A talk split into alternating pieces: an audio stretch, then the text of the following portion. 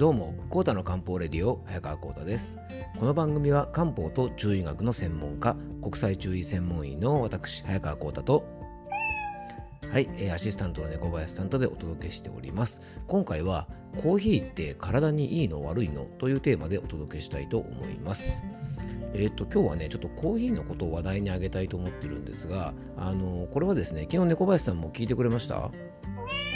うんあの久しぶりにクラブハウスでちょっとお話をしてきたんですねえっと、ちょっとねあの、まあ、ゲストとして呼んでいただいたのでクラブハウスの、ね、番組にちょっと出演して夏の健康法みたいなお話をね、まあ、ちょっといろいろさせてもらいましたあのとても楽しくてですねもうもうなんとかなフリートークですね。いわゆるあのフリートークみたいな形で質問されたことを僕が答えたりとか、まあ、僕がね、ちょっとこれをお伝えしたいななんてことをね、お伝えさせてもらったりしたんですが、うん。あのその中で何かの表紙にねあアイスコーヒーの話が出たのかな。あの何かの表紙にですねコーヒーのことがちょっと話題に出て最後のね15分か20分ぐらいをこうなんか質問タイムみたいな形でね、えーと、クラブハウスなんでこうね手を挙げてもらえれば一緒にこうクロストークができるというか直接お話できるのでね質問がある方には登壇してもらって、えー、ちょっとお話をしたんですがその中でですね結構皆さんねこのコーヒーについてあの、いろいろですね質問をいただいたりしました。ので今日はねちょっとそんなこともあって、まあ、みんな結構コーヒーに対しては気になってるのかななんて思ったのでちょっとそのことについてね、えー、と触れていきたいと思います、えー、それではコータの漢方レディオ、えー、今日もよろしくお願いいたします。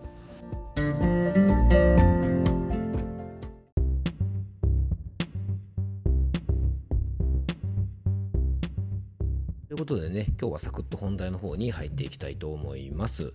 えっ、ー、とですね、あの、どんな食べ物とか飲み物にも、まあ、いい面悪い面って必ずありますよね。よくあのね、〇〇は体にいいとか、〇〇は体に悪いとかっていう風にですね、食べ物の一面だけを見て、いいもの悪いものって決めつけちゃうところって結構ありますよね。でまあ大切なのはですねそしっかりとねそれをもうこう認識していい面はねちゃんと活用して悪い面はできるだけ避けることがね非常に大事なんじゃないかなと思います。で昨日のそのクラブハウスでコーヒーについてですね結構いろいろ質問を受けたっていうのはこのコーヒーっていうのがねある意味こう何ていうのかな良い面もあるし悪い面もピックアップされやすいし非常にこのねこのいいもの悪いものではやり玉にあげられやすいあのそういう飲み物なんじゃないかなというふうに思うんですね。でコーヒーっていうのはですね結構あの不思議な飲み物で僕自身もコーヒーはねすごく大好きで朝起きた時には必ずもうほぼ毎日あのホットコーヒーをね飲んだりするんですけどもあのすごくね不思議な飲み物なんですね。皆さんあのコーヒーってねあのどんな時に飲むことが多いですかね小林さんコーヒーどんな時に飲みます？うん、そうですよね。大体まあ朝起きた時にね、目覚めの一杯って感じで飲む方が結構多いと思うんですよね。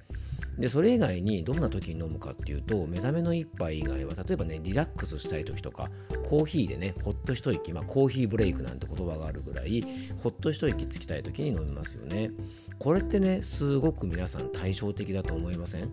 目を覚ますシャキッとさせる時とリラックスさせるっていうのはある意味こう正反対みたいなね働きがあるんですがそれをね結構両方やってくれるのが、まあ、このコーヒーというねあの飲み物の特徴じゃないかなと思います。うん、でコーヒーというとですね大体このやり玉に挙げられるのがですねカフェインじゃないでしょうかね。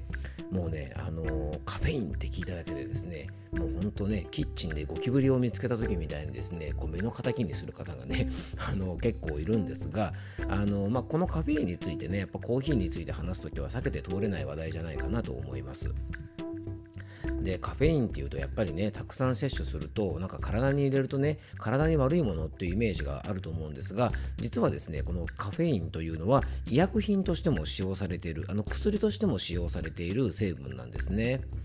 でカフェインってね眠気覚ましのイメージがありますが決してそれだけではなくてですね、えー、例えばね興奮作用とか尿の排出を良くする利尿作用とかえー、自律神経の働きを高める働きとかねあと集中力を高めるとか運動能力を向上させるとかいろんな働きが明らかになってます。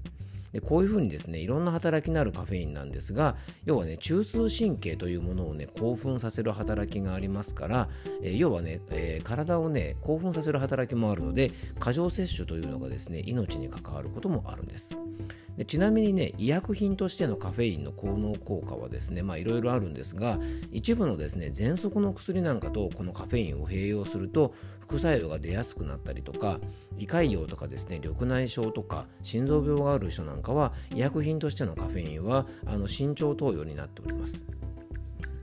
またですね最近は、まあ、エナジードリンクの影響もあってですね日本でもカフェインの過剰摂取と思われるようなね死亡例も結構出ていますのでまさにですねカフェインというのは毒にもなるし薬にもなる典型的な成分と言えると思います。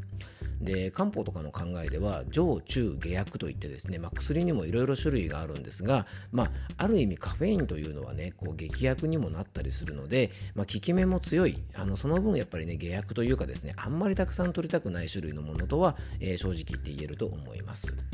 でもねコーヒーの魅力って絶対これカフェインだけではないんですね。で最近ではですねあのカフェインが入ってないデカフェのねあのコーヒーもすごく広まっていて昔はすごくまずかったんですけども最近はねデカフェのコーヒーもねかなり味も美味しくなってきてあのカフェイン苦手な人でも飲めるものも非常に増えています。なのでね例えばリラックスしたい夜とか夕食後のリラックスで飲みたい時に飲むコーヒーとか目覚めでをねすっきりさせたい時のコーヒーとかっていうのをね上手に選んで使い分けるといいんじゃないかなと思います。でコーヒーというのはですね基本的に嗜好品なので健康にいい悪いとかって問題ではなくてですね楽しみながら使うことがいいんじゃないかなと思います。